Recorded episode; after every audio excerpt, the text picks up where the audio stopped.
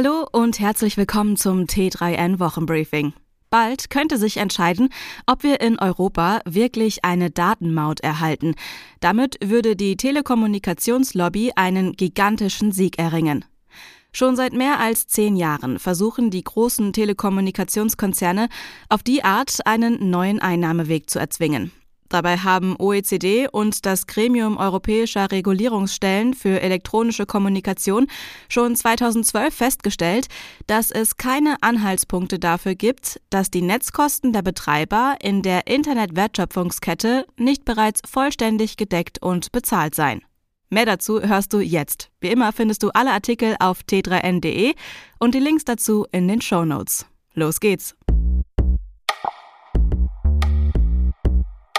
Die Dienste der großen Internetkonzerne machen einen Großteil des weltweiten Datenverkehrs aus.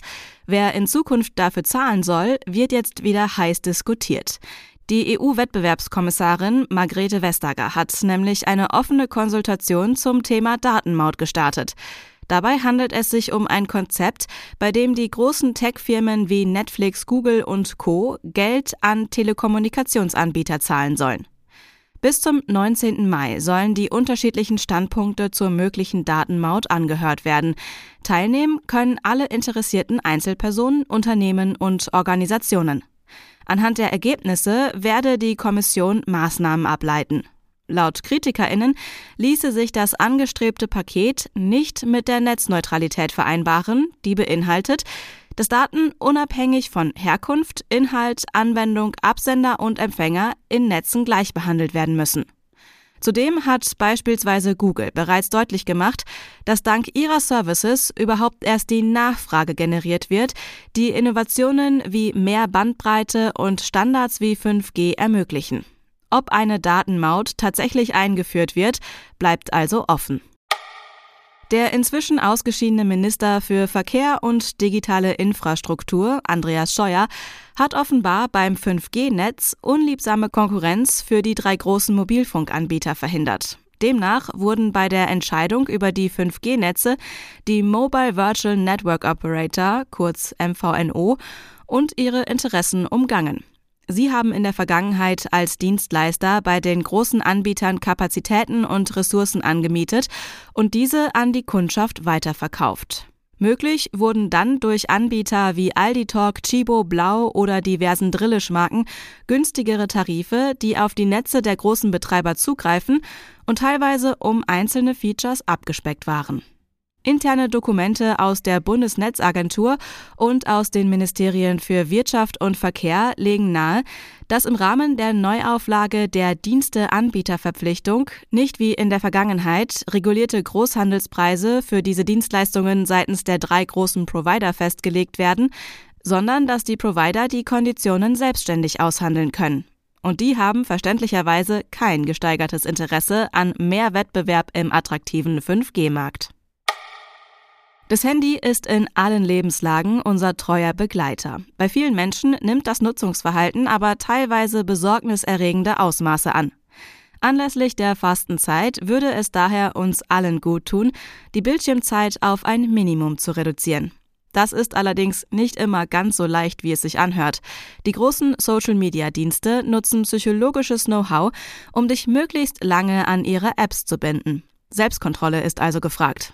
Dazu gibt es einige Tricks und Tools, die das Vorhaben erleichtern können. Sowohl iOS als auch Android bieten die Möglichkeit, ausgewählte Apps oder auch Websites einzuschränken. Die schlimmsten Zeitfresser kannst du zur Sicherheit auch im Desktop-Browser sperren. Außerdem kannst du den kostenfreien Less Phone Launcher verwenden. Der verfügt über ein rein textbasiertes Interface ohne Ablenkungen und lässt dich lediglich auf die Telefon-App, ein einfaches Tool zur Aufgabenverwaltung und exakt vier weitere Apps zugreifen.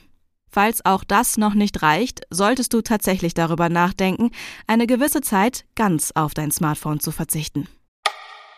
Mark Zuckerberg eifert der Paid-Strategie von Twitter nach.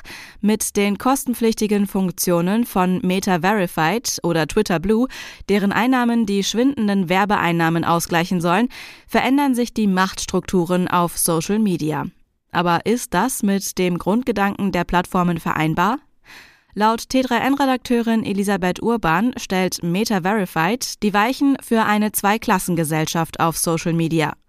In ihrem Kommentar erklärt sie, warum die neuen Premium-Modelle den sozialen Netzwerken langfristig schaden werden. Denn wer zahlt, bekommt in Zukunft auch mehr Aufmerksamkeit für seine Posts, egal was ihr Inhalt ist. Wer eine wichtige Message ohne eines der Premium-Modelle in den sozialen Netzwerken verbreiten möchte, bleibt dagegen auf der Strecke. Wie wird KI schon jetzt verwendet, um demokratische Prozesse zu beeinflussen? Und was könnte hier noch auf uns zukommen?